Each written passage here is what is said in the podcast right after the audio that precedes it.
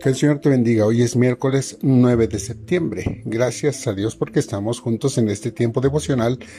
Y hoy el, tema de reflexión lo he titulado Desastre de los trapos viejos, basado en la lectura de Efesios capítulo 4 versículos 22 a 32 que dice de la siguiente manera. Desháganse de su vieja naturaleza pecaminosa y de su antigua manera de vivir que está corrompida por la sensualidad y el engaño, y en cambio dejen que el Espíritu les renueve los pensamientos y las actitudes. Pónganse la nueva naturaleza, creada para ser a la semejanza de Dios quien es verdaderamente justo y santo. Así que dejen de decir mentiras, digamos siempre la verdad a todos porque nosotros somos miembros de un mismo cuerpo. Además, no pequen al dejar que el enojo los controle. No permitan que el sol se ponga mientras siguen enojados, porque el enojo da lugar al diablo. Si eres ladrón, deja de robar. En cambio, usa tus manos en un buen trabajo digno y luego comparte generosamente con los que tienen necesidad. No empleen un lenguaje grosero ni ofensivo, que todo lo que digan sea bueno y útil a fin de que sus palabras resulten de estímulo para quienes las oigan. No entristezcan al Espíritu Santo de Dios con la forma en que viven. Recuerden que Él los identificó como suyos y así les ha garantizado que serán salvos el día de la redención. Líbrense de toda amargura, furia, enojo, palabras ásperas, calumnias y toda clase de mala conducta por el contrario, sean amables unos con otros, sean de buen corazón y perdónense unos a otros tal como Dios los ha perdonado a ustedes por medio de Cristo. Cada uno tenemos alguna prenda de vestir que nos gusta mucho. Igual es posible que aunque pasen los años esa prenda te guste tanto que no quieres deshacerte de ella. En forma personal, el color negro es mi favorito y me gusta mucho una camisa que ya tiene varios años que, bueno, que está conmigo. Está desgastada y de hecho la envié con una costurera a hacer algunos ajustes. Después de tanta lavada ya ha perdido su color, la tela está rala de lo viejo, pero ahí la tengo, me la sigo poniendo. Sé que no falta mucho para decirle adiós, de hecho si mi madre estuviera viva ya la hubiera tirado a la basura.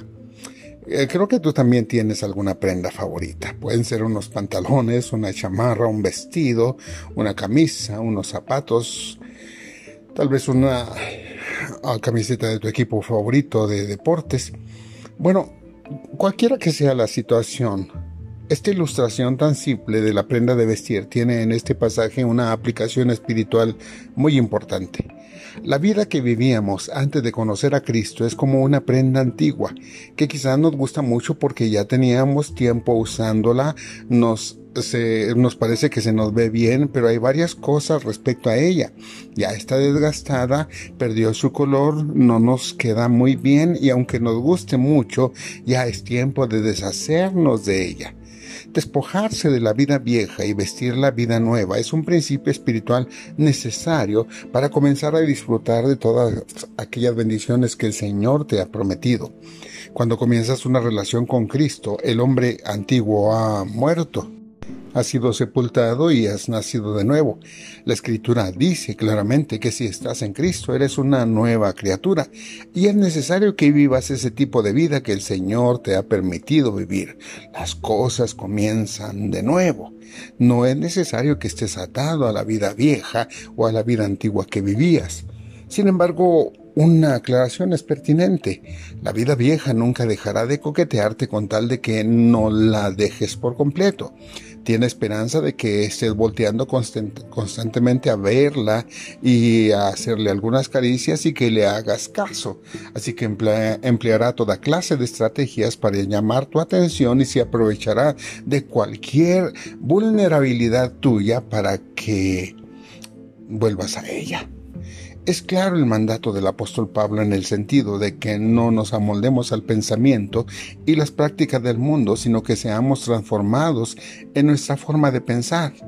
No tiene que ver solamente con nuestras acciones, sino principalmente con la renovación de nuestro entendimiento. Despojarse es la palabra importante.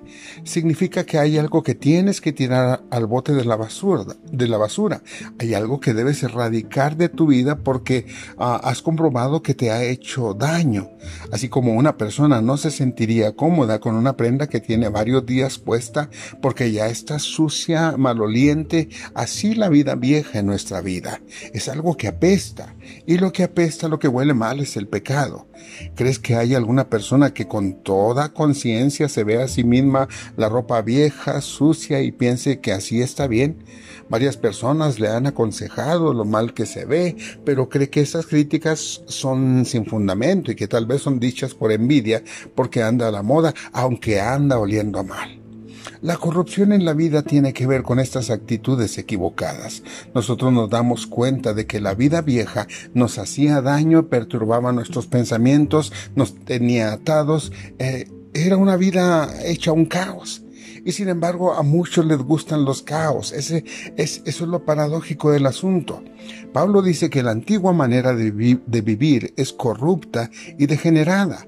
Está muerta, es asquerosa, es egoísta, desgraciada y temeraria porque esto ha ocasionado que la, la vida resulte desgraciada o miserable.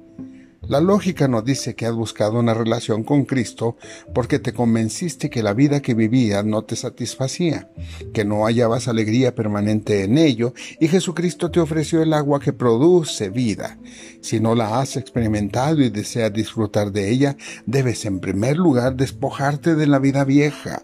Aunque todavía te guste mucho, aunque sea cómoda, despójate de ella, quítatela de encima y échala al bote de la basura.